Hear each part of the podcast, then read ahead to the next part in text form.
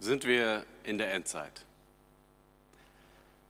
Es gibt da sehr unterschiedliche Auffassungen zu und Meinungen, je nach auch theologischer Prägung und so weiter, äh, kommt man da zu ganz unterschiedlichen Ergebnissen. Ich habe letzte Woche schon gesagt, wir befinden uns in der Endzeit, weil sie begonnen hat mit der Auferstehung Jesu und endet mit seiner Wiederkunft.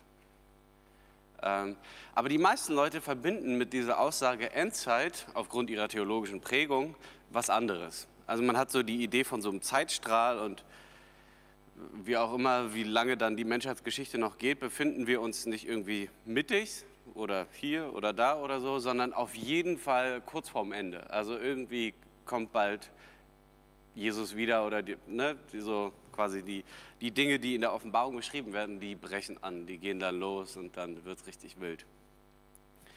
Und es gibt dazu verschiedene äh, Begründung oder Auffassung, wie man zu diesem Ergebnis kommt. Zum Beispiel letzte Woche hat mir auch jemand gesagt, er meint, er hat so eine Dokumentation oder sowas darüber gesehen.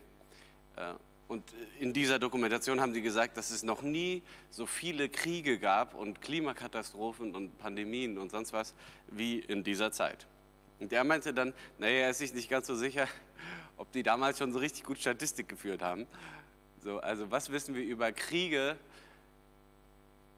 zur Zeit der Sumerer oder so. Keine Ahnung, wie viele Kriege es da gegeben hat und ob man das so statistisch erfassen könnte, ob die Welt tatsächlich so viel schlechter und schlimmer geworden ist. Also ich glaube, Deutschland hat noch nie so eine lange friedliche Phase erlebt wie jetzt seit ungefähr 70 Jahren. Und man könnte auch anders fragen, stell dir mal vor, du hättest in einem anderen Zeitfenster gelebt.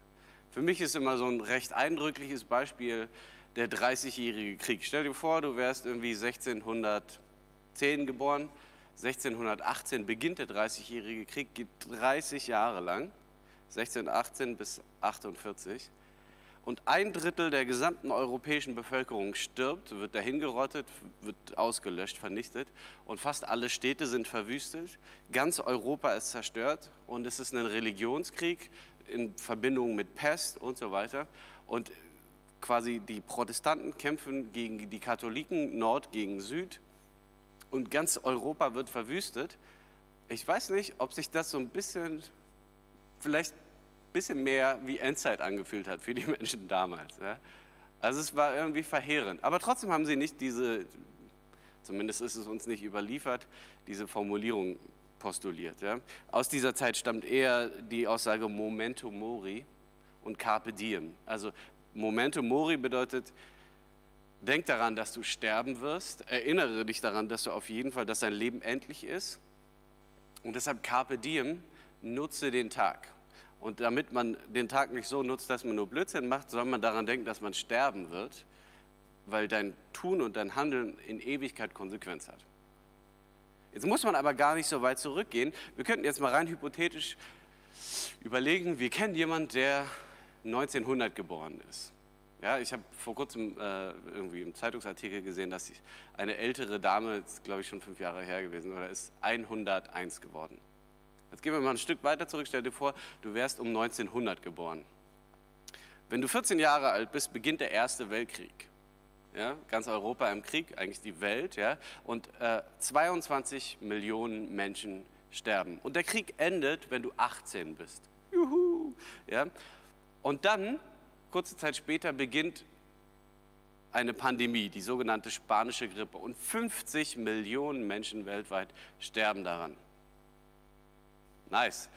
Dann bist du 29 und als Konsequenz eines Börsencrashs kommt die Hyperinflation. Es gibt da noch Bilder davon, dass man mit der Schubkarre zum Bäcker gegangen ist, um Brot zu kaufen. Und in der Schubkarre war Geld, ja, also weil, weil alles nichts mehr wert war eine komplette Arbeitslosigkeit, ganz Deutschland, Hyperinflation weltweit. Riesenchaos. Zerstörende oder unglaublich zerstörerische Verhältnisse. Dann, vier Jahre später, du wirst 33, kommen die Nazis an die Macht. 39 beginnt der Zweite Weltkrieg mit 60 Millionen Toten und 6 Millionen vernichteten Juden. Ich glaube, das hat sich auch so ein bisschen endzeitmäßig angefühlt, könnte es jedenfalls gefühlt haben, weil die ganze Welt im Krieg ist und der Ursacher, der Urheber, der, der Kriegsanstifter als größtes erklärtes Ziel hat, das Volk Gottes auszulöschen. So, dann bist du 45 Jahre alt, das ganze Ding ist Geschichte, dein Land ist zerstört, Armut, Elend, Hunger. Meine Großeltern haben immer erzählt, wie sie Heuschrecken und so Tiere gegessen haben in dieser Zeit. Es war, glaube ich, ein bisschen herausfordernder als diese Zeit jetzt. Und dann bist du 50 Jahre alt, dann beginnt der Koreakrieg. Geht bis du 53 geht. Bist 55 beginnt der Vietnamkrieg, bis du 75 Jahre alt bist. Und dann hast du dein Leben gelebt. Und weißt du, wie viel Tod, Leid, Zerstörung du erlebt hast? Und wenn ich jetzt an so Millennials denke, welchen Krieg habt ihr bewusst mitgenommen? Was, was, was haben wir in Deutschland erlebt? Wie hart war mein Leben? Und ich habe äh, vor einiger Zeit mit meinen Eltern und meinen Geschwistern so ein bisschen reflektiert über die Verhältnisse, in denen sie gelebt haben. Meine Eltern hatten längere Phasen, in denen mein Vater weniger verdient hat, als wir Miete zahlen mussten in dem Haus, in dem wir gewohnt haben. Und irgendwie hat Gott das möglich gemacht, hat uns versorgt. Aber diese Existenzängste, die kennen wir eigentlich nicht. So die, die, größten Probleme, die wir haben, ist, was können wir essen, was uns am besten schmeckt, ohne möglichst viel zuzunehmen. Ja? Danach suchen wir Essen aus. Nicht, was können wir uns leisten.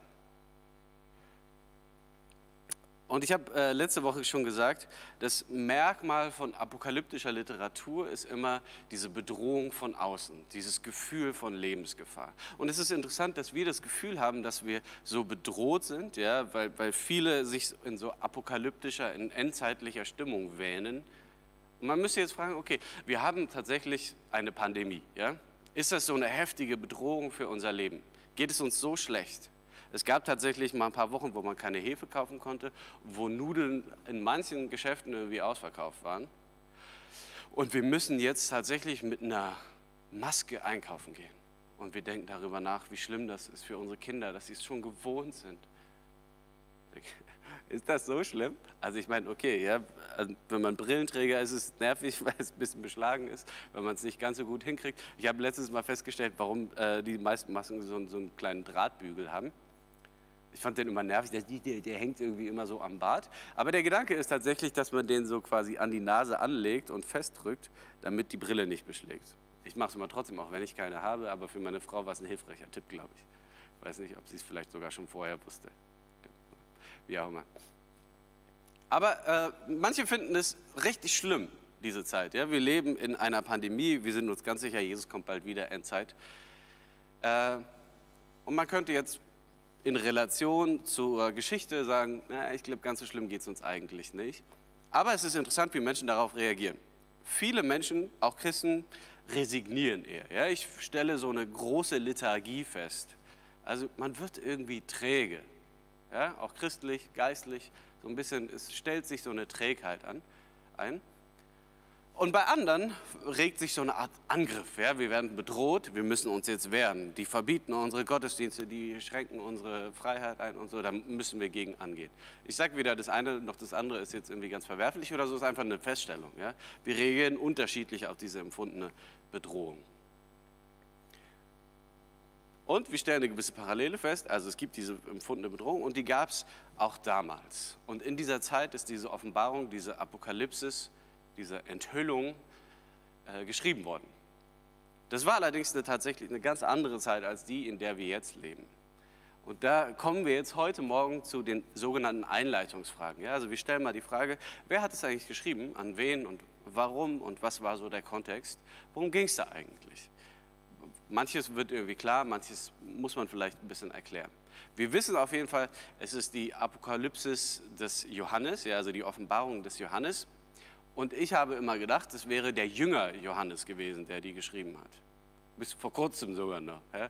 Äh, ich habe mir da nie groß drüber Gedanken gemacht. Aber wenn man mal drüber nachdenkt, stellt man fest, na, wie kommen wir eigentlich denn da drauf? Also es könnte sein, dass es der geliebte Jünger Jesu war, der sich selbst aber nie so in den Vordergrund auch mit Namen und so gestellt hat, ja, also in den Evangelien. Und auch wenn man das feststellt, wenn man zum Beispiel die Johannesbriefe liest und das Johannesevangelium, dann ist da eine große Übereinstimmung in der Art und Weise, wie es geschrieben ist. In der Theologie, in den Formulierungen. Ja, da geht es ganz viel, finden wir wieder, wo wir merken, oh ja, das ist wirklich der gleiche. Das ist so, wie wenn man eine Predigt von, von Melanie hört und dann eine andere hört oder so, stellt ah ja, da gibt es gewisse Gemeinsamkeiten, bestimmte ähnliche Formulierungen, bei mir bestimmt auch oder bei anderen.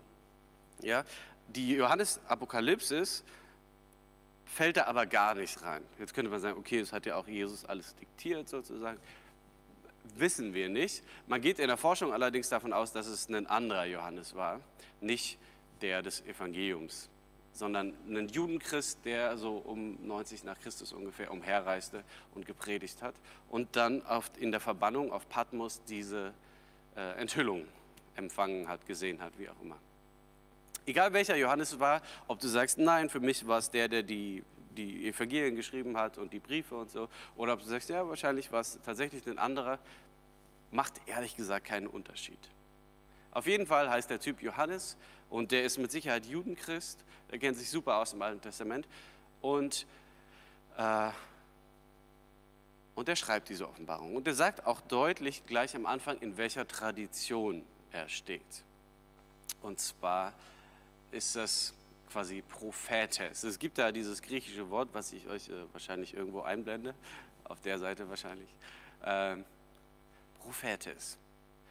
Oder auf Deutsch lesen wir, das sind die Worte der Weissagung. Ja, auf Griechisch ist es eigentlich, das sind tous logus tes prophetaias. Ja, also das sind die Worte der Weissagung. Und ich bin aufgewachsen eigentlich mit dem Denken, Prophetie bedeutet immer eine Vorausschau in die Zukunft. Ja? Propheten sind die, die die Zukunft voraussagen. Aber biblische, biblische äh, Prophetie, in dieser Tradition steht er und führt sie sozusagen zum Höhepunkt. Also das ist die finale Prophetie, das finale verschriftliche prophetische Reden, das wir, das wir in der Bibel finden. Äh, die, die kritisiert immer in der Gegenwart. Ja, wir denken, es geht, oh, da geht es um die Zukunft und da sagt jemand irgendwie was voraus oder so, aber Prophetie hat immer einen Schwerpunkt, nämlich Gegenwartskritik. Es geht darum, das Volk, die Menschen, die Christen, wie auch immer, ja, die, die Gläubigen zu kritisieren, darauf hinzuweisen. Es gibt ein klares, deutliches Reden Gottes, weil die Verhältnisse, in denen die Menschen leben, die Art und Weise nicht okay ist. Also Ausgangslage für Prophetie ist immer Gegenwartskritik. Es geht darum, ey, das, was ihr macht, ist nicht in Ordnung. Es geht um das Hier und Jetzt. Und Prophetie, also biblische Prophetie, ist immer geschrieben an ganz konkrete, reale Menschen. Nicht irgendwie ins Blaue, in die Zukunft hinein, sondern es ist geschrieben an reale Menschen. In dem Fall die, die auch Johannes sehr gut kannte wahrscheinlich, in sieben Gemeinden in Kleinasien. Wo ist Kleinasien? Also wir kennen das große Asien. Kleinasien ist äh, die heutige Türkei. Ja, da gab es sieben Gemeinden und sieben ist eine super wichtige Zahl. Sieben ist eine super wichtige Zahl in dem ganzen Buch, die kommt irgendwie gefühlt hundertmal vor. Alles ist siebenfach. Sieben ist eine symbolische Zahl der Vollkommenheit. Und die zieht sich durch das ganze Buch. Alles ist sieben. Ja, es ist sieben Gemeinden, sieben Sterne, sieben Geister, sieben Siegel, sieben äh, Trompeten und so weiter. Ja, also es ist einfach alles siebenfach. Und diese Zahl sieben als Zahl der Vollkommenheit kommt vom ersten Buch Mose, nämlich die Genealogie der Woche der Schöpfung Sabbat, des sabbatischen Zykluses. Ja, also es ist ein immer wiederkehrendes Muster. Das ist das, woher das kommt. Und deshalb ist sieben vollkommen, aber sie bewegt sich in immer wiederkehrenden Kreisen. Und so stellen wir auch jetzt im, im Zuge dieser Predigtreihe fest, es wiederholt sich alles. Es ist immer wieder das Gleiche, immer wieder anders, aber im Grunde ist es so ein Zyklus, der sich durchzieht. Und es ist nicht einfach sozusagen eine klassische Chronologie, die irgendwo anfängt und dann endet, sondern es bewegt sich in so Kreisen. So, das mal zur sieben. Und äh, wenn wir dieses Buch nehmen, bekommen, lesen das erste Mal, haben wir in, der, in, der ersten, in den ersten zwei Worten sogar äh, schon eine klare Anweisung, wie dieses Buch verstanden werden soll.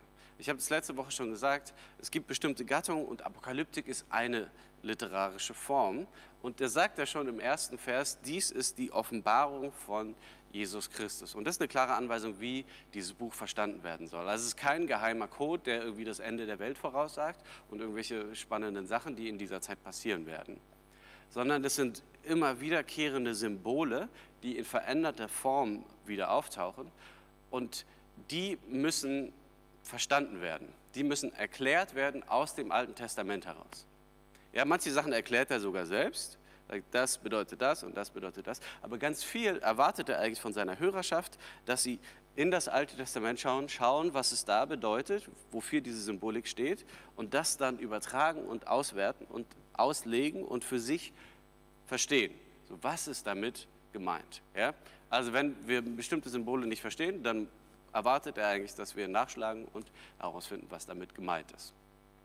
Es ist aber ein Brief, also ein sogenanntes Sendschreiben, an sieben verschiedene Gemeinden im ersten Jahrhundert nach Christus in Kleinasien. Also ganz konkreter Ort, ganz konkrete Menschen, ganz konkretes Zeitfenster. In ihrem Kontext. Ja? An die geht's und um die geht's. Trotzdem hat dieses, dieses Schreiben, dieser Brief uns heute noch ganz viel zu sagen. Allerdings vor allem dann, wenn wir ihn verankert lassen in der Zeit, in der es formuliert und geschrieben worden ist. Und es ist ganz wichtig, dass wir diesen Anker nicht lösen, ja? dass wir sagen, ah nee, das, äh, es geht gar nicht um damals oder so, sondern es geht jetzt und um die Zukunft und so. Wenn wir diesen Anker lösen, dann werden wir Schiffbruch erleiden auf, dem hohen See der, auf der hohen See der Spekulation. Man kann alles Mögliche interpretieren und überlegen, und, oh, was es immer bedeutet und so. Aber damit missbrauchen wir eigentlich dieses, dieses wichtige Stück von, von, von biblischer Literatur. So ist es nicht gemeint. Und das sagt er, sagt er im Grunde ganz am Anfang. Und äh, wenn ihr euch darauf anlassen wollt, dann, dann wollen wir in dieser Predigtreihe das ernst nehmen und umsetzen. Aber ich möchte euch sagen, gerade wenn wir diesen Anker da lassen in dieser Zeit, in diesem Kontext, ist es noch viel aufschlussreicher und sogar gewinnbringender für uns heute. Und es wird gleich hoffentlich ein bisschen deutlich. Wir fangen an heute Morgen mit äh, dem, dem zweiten Teil der Predigtreihe und dem ersten großen Abschnitt der Offenbarung, nämlich den Sendschreiben an die sieben Gemeinden. Die kennt man vielleicht, weil das der griffigste Teil an, an, äh, an der ganzen Offenbarung ist. Also wenn es überhaupt Predigtreihen gibt, in der Regel über die Offenbarung, dann über die sieben Sendschreiben, weil man das irgendwie greifen kann. Ne? Das sind konkrete Gemeinden in einem bestimmten Kontext und die haben Probleme. Ja? Das ist gar nicht so ungewöhnlich. Äh, wir leben in einer wirklich turbulenten Zeit. Ich, also, ja. es gibt viele Probleme in vielen Gemeinden und äh, das war auch damals schon so. Ja? Und äh, darüber kann man am ehesten predigen. Und äh, und es ist ganz interessant, Jesus wird da beschrieben in dieser ersten Vision, der, der dann die, die, die Briefe an die Gemeinden diktiert, mit so einem Schwertmund. Ja? Und,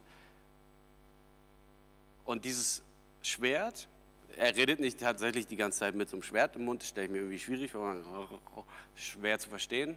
Ja, aber das ist eine Symbolik, die das Gericht ausdrückt, also eine konkrete Ansprache an die Gemeinde vor Ort.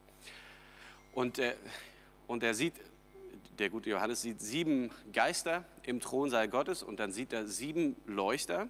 Und diese sieben Leuchter sind ein Symbol für die sieben Gemeinden in Kleinasien.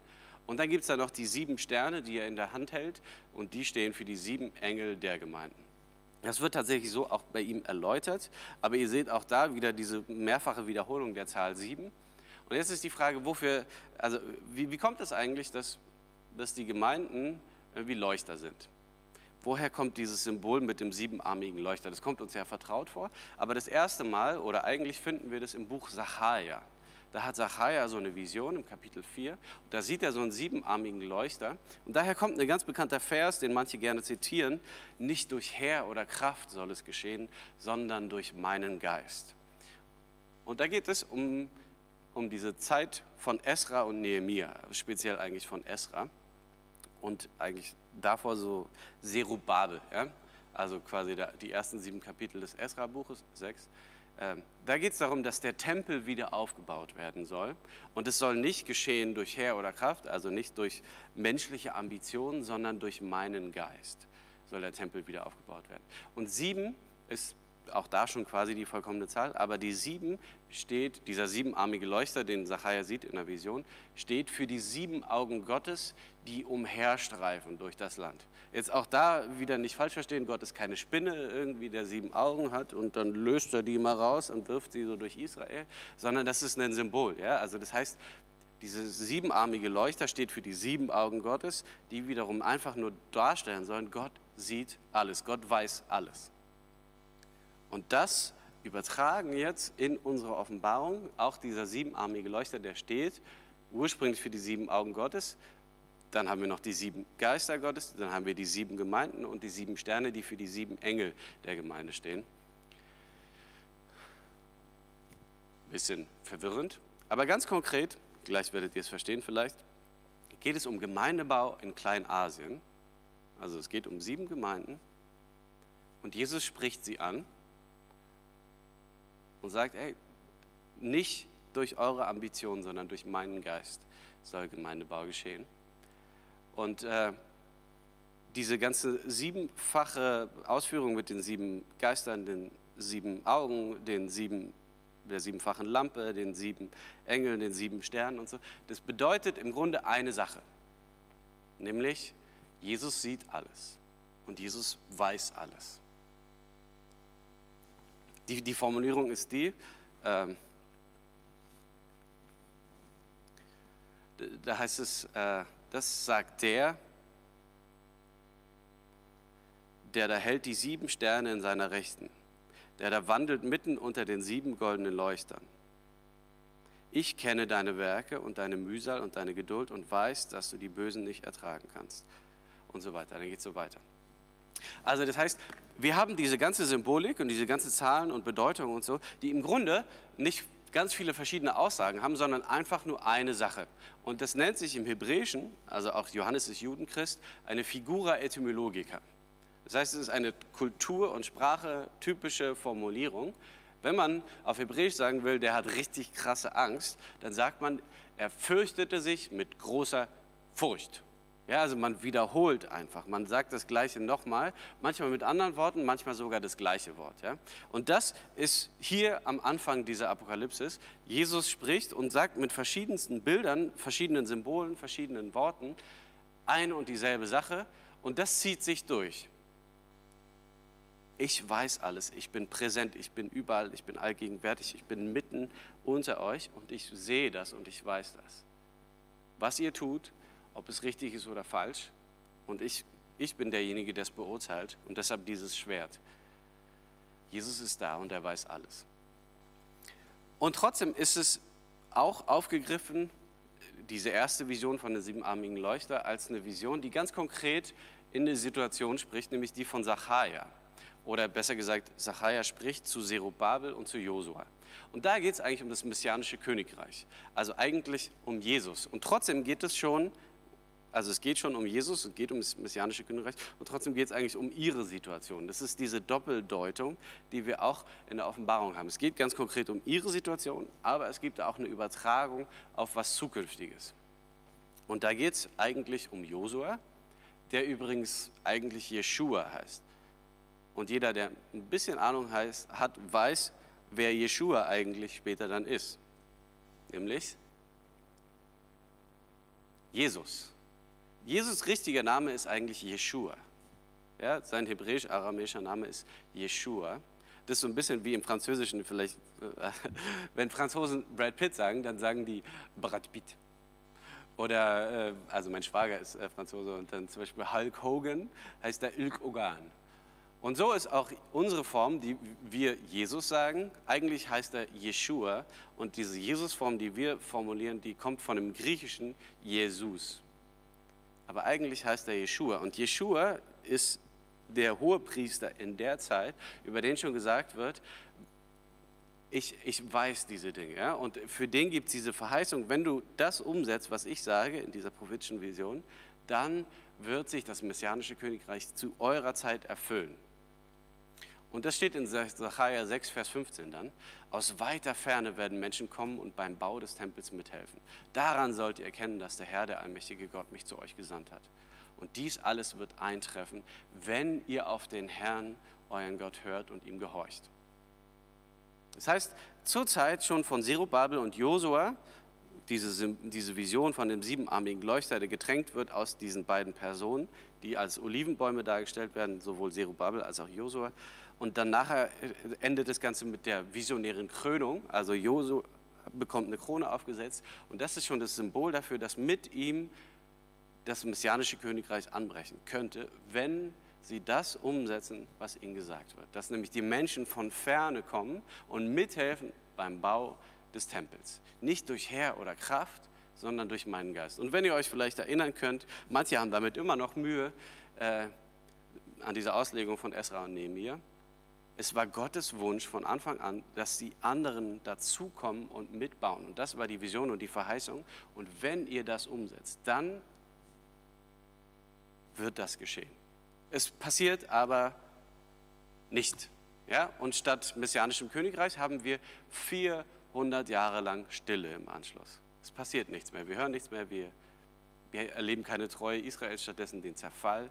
Und wir haben 400 Jahre Stille das war jetzt relativ ausführlich zu dieser Sieben-Symbolik mit den Sternen und den Dingern und so weiter. Aber ich wollte euch einfach da mal mit hineinnehmen, so woher das kommt. Wir werden das in der Predigtreihe nicht immer ganz so ausführlich machen.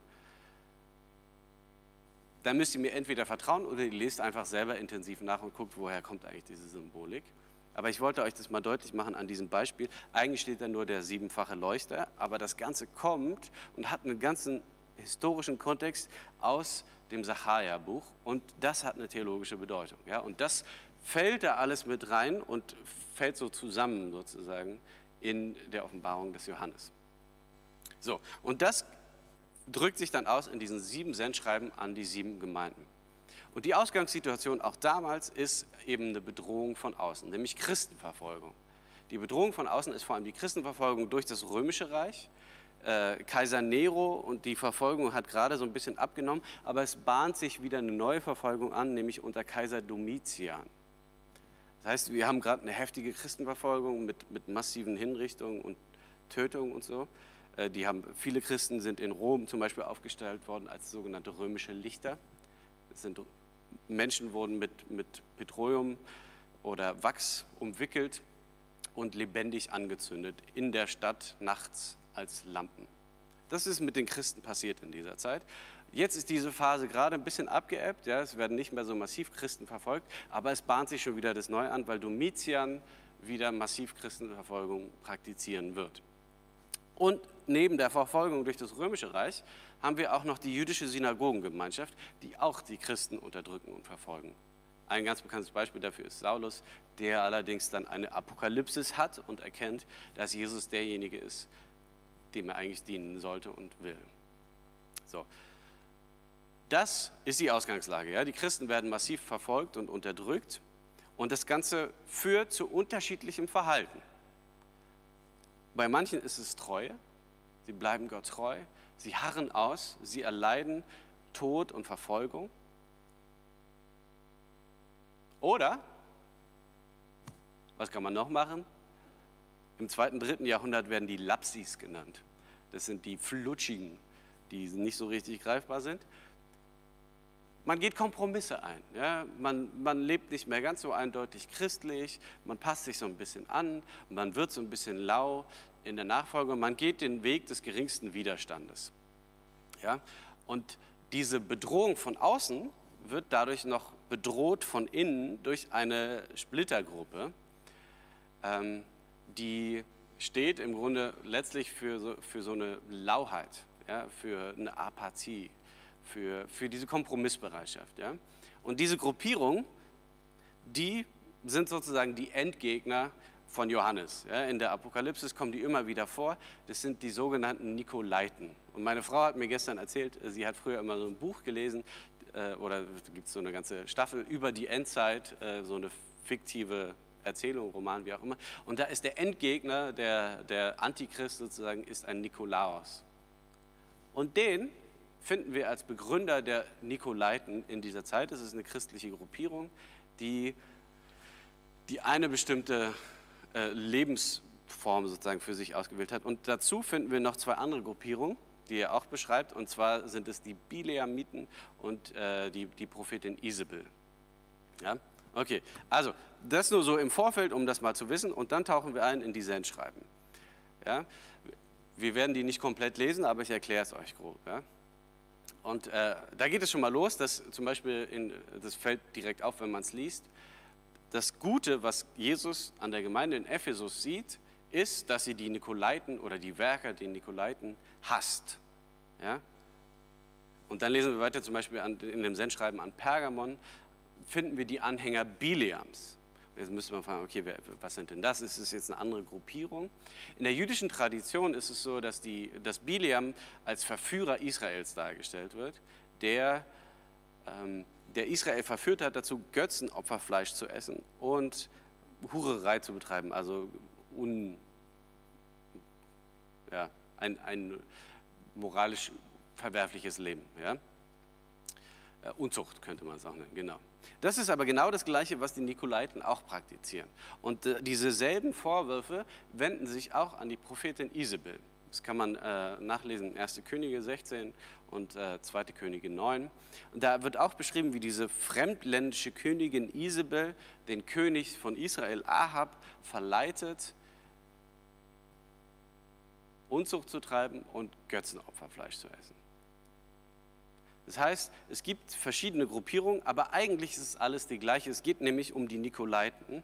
Und er findet verschiedene Worte oder verschiedene biblische Personen, Bileam und Isabel, die haben nicht wirklich in der Zeit gelebt, sondern er verweist hier wieder aufs Alte Testament. Und Bileam und Isabel werden zu Symbol für das, was das eigentliche Problem der Gemeinden ist, nämlich Götzenopferfleisch zu essen und Unzucht zu treiben. Es sind drei Gruppen, aber eigentlich ist es eine Gruppe, es ist eine Gruppierung und es ist immer das gleiche Problem.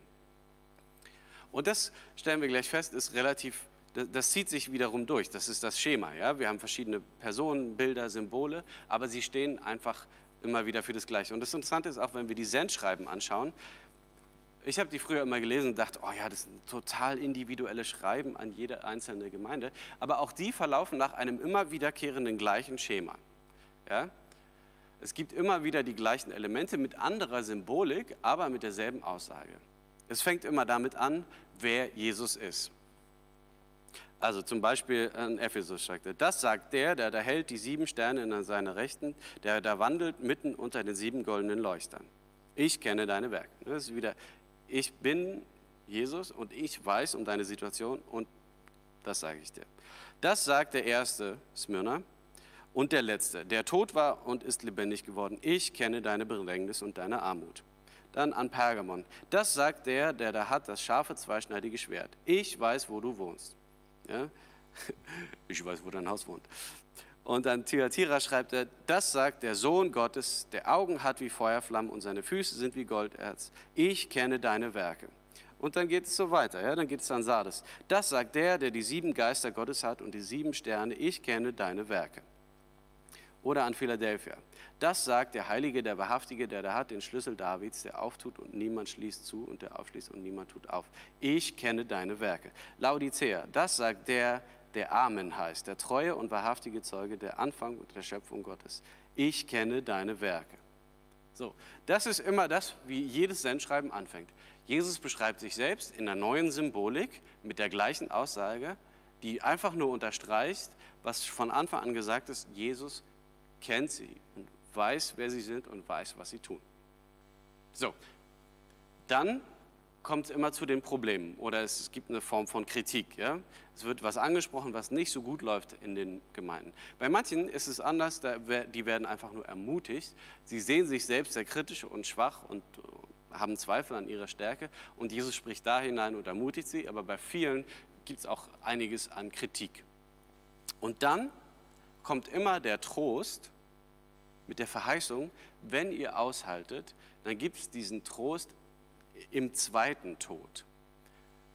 Und das ist immer anders, aber immer mit einer gleichen Symbolik. Zum Beispiel, äh, wer, wer überwindet, dem will ich zu essen geben von dem Baum des Lebens, der im Paradies Gottes ist. Ja? Und die anderen, sei getreu bis an den Tod, so will ich dir die Krone des Lebens geben. Wer Augen hat, der höre, was der Geist sagt. Wer überwindet, dem soll kein Leid geschehen von dem zweiten Tode. Also die ersten kriegen Manna vom Baum des Lebens, die zweiten äh, kriegen eine Krone, dann die dritten, wer überwindet, dem will ich geben von dem verborgenen Manna und will ihm geben einen weißen Stein. Auf dem Stein ist ein neuer Name geschrieben und niemand kennt den als der, der ihn empfängt.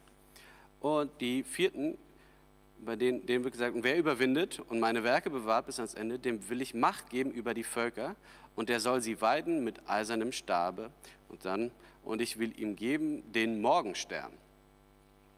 Und dann die letzte, weiter geht's. Wer überwindet, soll mit weißen Kleidern angetan werden und ich werde seinen Namen nicht austilgen aus dem Buch des Lebens und ich will ihn seinen Namen bekennen vor meinem Vater und vor seinen Engeln.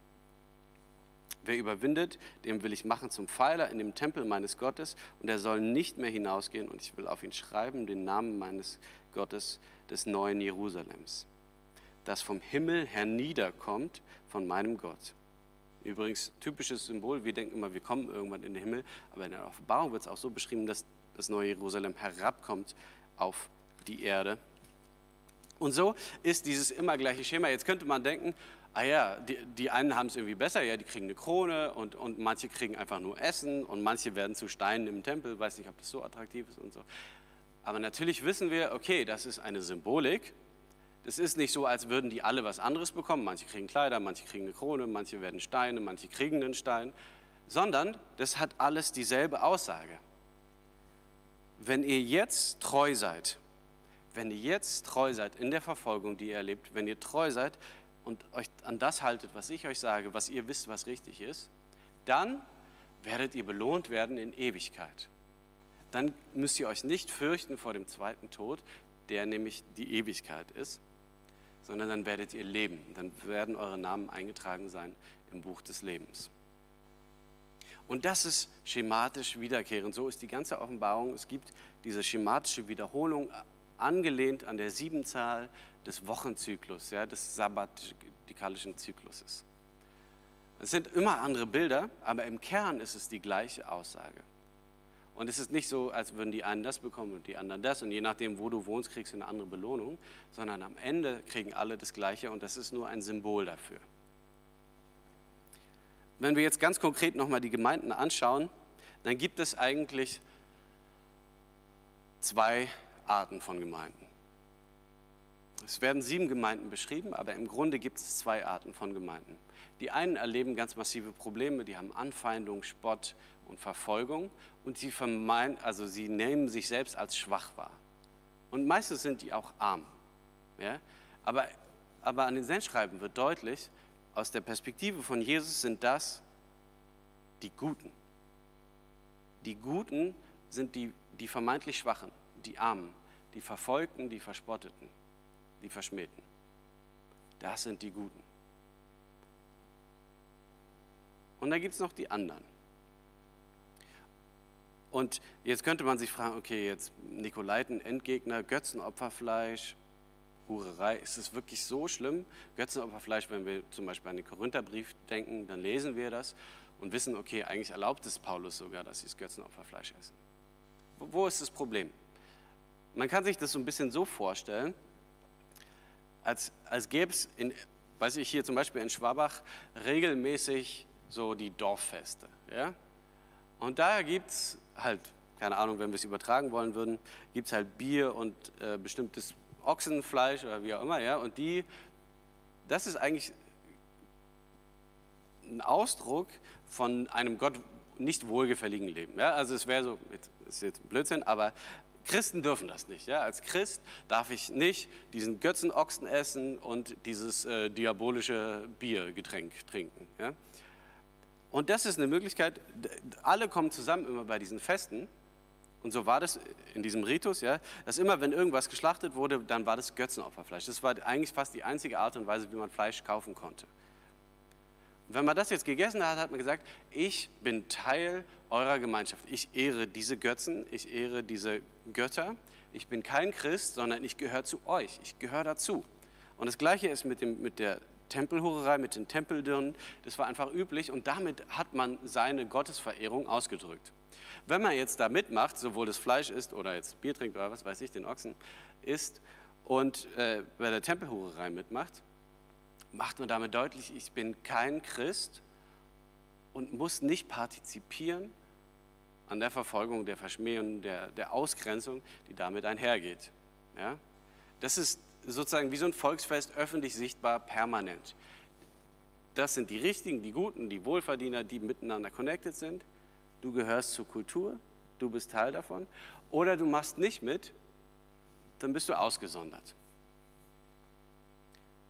Und es ist so ein bisschen die Frage, auch willst du, wo willst du dazugehören? Was ist so deine Gruppierung? Es gibt auch noch die andere Gruppe, die da offensichtlich nicht mitmachen. Die hassen die Werke der Nikolaiten und das sind eher die Armen, ja? die, äh, die verfolgt werden, die unterdrückt werden und die eben an all diesem nicht so partizipieren. Und es gibt die, die, die wir eben schon erwähnt haben, die eben dem Reichtum nachjagen, die, die partizipieren an den Volksfesten und so weiter, die gut etabliert sind, die keine Verschmähung, keine Verachtung, keine Verfolgung erleben. Und äh, ich habe jetzt vor kurzem eine Situation gehabt, wo mir jemand erzählt hat, der war auf einer christlichen Feier und er meinte, man hätte jetzt nicht gemerkt, dass es Christen sind, weil die Themen so weltlich sind. Es geht um dein Haus, es geht um deinen Garten, es geht um dein Auto, es geht um berufliche Erfüllung, es geht um deine Diät, es geht um deine Figur, es geht um dein Aussehen, um wie du Sport machst und so weiter. Vollkommen angepasst. Vollkommen angepasst. Das ist die andere Gruppierung. Das sind nicht die Armen, sondern das sind die, die partizipieren am Volksfest. Das ist die Kehrseite. Was ist das Problem dieser Gemeinden? Das eine ist natürlich, okay, das mit dem Götzenopferfleisch und was weiß ich. Aber das eigentliche Problem, das, was Jesus anspricht, ist die Lauheit. Die sind lau. Die haben den falschen Fokus. Oder er formuliert es so, ihr habt eure erste Liebe verloren. Und ich habe vor kurzem eine Unterhaltung darüber gehabt, wo jemand meinte, wenn ich das so beobachte, wäre es dann nicht eigentlich besser, kein Haus zu haben? Und ich würde sagen, ich glaube schon, ja. Also wenn du Nachfolge richtig ernst nehmen willst, dann ist Hausbauen vielleicht gar nicht so gut, weil es einfach deinen Fokus komplett absorbieren wird. Ich will jetzt niemanden verurteilen, der ein Haus hat. Ich, ich kann das total nachvollziehen. Ich hätte richtig Bock darauf. Auch mein, mein Minigarten ist mir immer ein bisschen zu klein. Wenn ich mir vorstelle, da könnte ich sonst was hinbauen und keine Ahnung. Es geht gar nicht darum, das zu verurteilen. Aber ich will euch auch deutlich machen, ich glaube, Gottes Problem mit dem Götzenopferfleisch und der Hurerei ist, also Hurerei ist nicht so cool auf jeden Fall, ja, Prostitution und so, nicht cool. Aber das größere Problem, das eigentliche Problem, ist das, was resultiert aus dieser Haltung. Wenn wir uns mal trennen von der ganzen Symbolik und den Sternen und den Leuchtern und so weiter und mal so ein bisschen das Apokalyptische rausnehmen, dann schreibt Jesus an zwei Arten von Gemeinden. Es gibt die Verfolgten, die Armen, die sich ganz einsetzen für ihn, die er liebt und die, denen er Zuspruch gibt. Sagt, und es wird noch schlimmer werden, ihr werdet, manche von euch werden sterben. Und wenn ihr aushaltet in dieser Bedrängnis, dann werdet ihr den Siegeskranz erben. Und dann gibt es die anderen und die sind lau. Und Jesus sagt, ich möchte euch ausspucken. Ein bisschen komische oder fremde Symbolik. Oder ich habe gegen euch, dass ihr eure erste Liebe verloren habt. Ihr habt euch dem Wohlstand zugewendet und ihr denkt, bei euch ist alles gut, weil es euch ja so gut geht. Sagt aber, aber ihr seid blind und nackt und arm. Und das, das ist so das Interessante, dass Jesus da diese Symbolik komplett umdreht. Ja? Die einen, die sich reich und wohlhabend und gut gestellt sehen und fühlen, denen sagt er, ihr seid in Wirklichkeit, und das ist die Enthüllung, die Apokalypse, eigentlich seid ihr nackt. Und eigentlich seid ihr krank und eigentlich seid ihr so, dass ich euch ausspucken will. Und dann gibt es die anderen, die sich arm fühlen und schwach und niedergeschlagen und es wird noch schlimmer. Und Jesus sagt, nein, eigentlich seid ihr stark. Und ihr seid mir wohlgefällig und ihr werdet den, die Krone bekommen, ja, oder verschiedene andere Symbole. Und die Frage, die man sich jetzt stellen kann, nachdem wir das sozusagen betrachtet haben im ursprünglichen Kontext. Ja, es geht um die Nikolaiten, geht um die Bileamiten und Isabel und Leuchter und so weiter. Wenn man das alles mal weglässt, sagt, okay, das haben wir verstanden. Eigentlich geht es um die beiden, geht die, die sich dem Wohlstand zugewandt haben und lau sind, und es geht um die Armen, die rein sind, die Gott liebt. Zu welcher Gruppe gehörst du? Und ich will dir Mut machen, ich will für niemand irgendeine Entscheidung treffen, muss man vielleicht auch gar nicht, manchmal muss man es auch gar nicht so schwarz-weiß sehen, das machen wir in der Regel eh nicht so gerne, es sei denn, es geht um die anderen. Aber wenn wir mal uns betrachten, würde ich dir Mut machen, ich habe dir so ein bisschen eine Schlüssel gegeben, schon mal für die ersten zwei Kapitel, also in dem Fall ist Kapitel 2 und 3. Lies dir einfach mal diese Entschreiben durch und zieh das mal als so ein Wort Jesu an eine Gemeinde damals, vielleicht auch an dich. Und dann schau einfach mal, ob Gott dich vielleicht anspricht, ob er dich überführt, ob er an einer Stelle sagt, du merkst, da hast du vielleicht den falschen Fokus. Merkst du, dass du lau geworden bist? Merkst du, dass du deine erste Liebe verlassen hast? Und dann sagt er dir, tu wieder die Werke des Anfangs. Oder du stellst fest, alles okay. ja, kann auch sein. Aber da will ich euch Mut machen. Ich wollte jetzt nicht drei Kapitel vorlesen, sondern eher einfach mal einführen in die Art und Weise, wie das Ganze geschrieben ist, zum Verständnis. Lies es selber. Lies mal Offenbarung Kapitel 2 und 3. Und lad vorher den Heiligen Geist ein. Und dann schau mal, ob Jesus dir was sagt. Vater im Himmel, ich danke dir, dass du uns begegnen möchtest. Und Heiliger Geist, wir laden dich ein, dass du sprichst zu jedem Einzelnen und dass du die Dinge offenbarst, die du offenbaren möchtest. Dass wir sehen und erkennen und verstehen, wer du bist. Und dass wir unseren Fokus neu setzen auf dich, der so vielfältig beschrieben ist und doch einzigartig. In Jesu Namen beten wir. Amen.